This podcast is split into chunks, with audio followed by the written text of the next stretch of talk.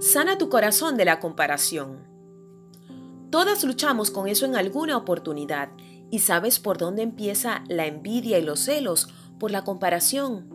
Cuando yo comparo mi realidad con la tuya, cuando tú comparas tu familia con la de tu amiga, cuando comparamos nuestros ministerios, nuestros trabajos, poco a poco nuestro corazón comienza a contaminarse. La única manera de liberarnos es dejar que Dios nos cure, y para ello necesitamos comenzar por reconocer los celos y la envidia como lo que son, un pecado que tenemos que confesar a Dios y arrepentirnos, y luego rendirnos a la obra transformadora del Espíritu Santo para que esta actitud cambie. Dios nunca llega tarde según su reloj, sin embargo, las palabras de Marta cuando se encontró con Jesús luego de la muerte de su hermano Lázaro, si tan solo. Para Marta, una mujer de carne y hueso como tú y yo, Jesús había llegado tarde. De haberlo hecho a tiempo, serían otras las circunstancias que ahora provocaban tanto dolor en su familia. No obstante, en medio de todo, ella le dijo aún ahora.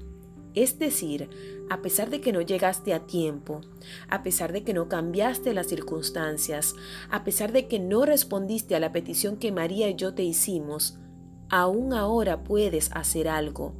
En medio de mi dolor, puedes hacer algo. Eso era básicamente lo que Marta estaba diciendo. Marta le dijo a Jesús, Señor, si tan solo hubieras estado aquí, mi hermano no habría muerto, pero aún ahora yo sé que Dios te dará todo lo que pidas. Juan 11, 21 y 22. Oremos juntas. Mi Rey Jesús, gracias por amarme tal y como soy. Te amo y te necesito. Ayúdame a evitar la comparación y a sustituirla por elogio. Ayúdame a creer en ti para no quedarme en el pasado, sino avanzar al futuro de gloria que tienes para mí. Gracias por ser mi Padre, mi Rey y mi amigo. Amén. Repite nuestro lema.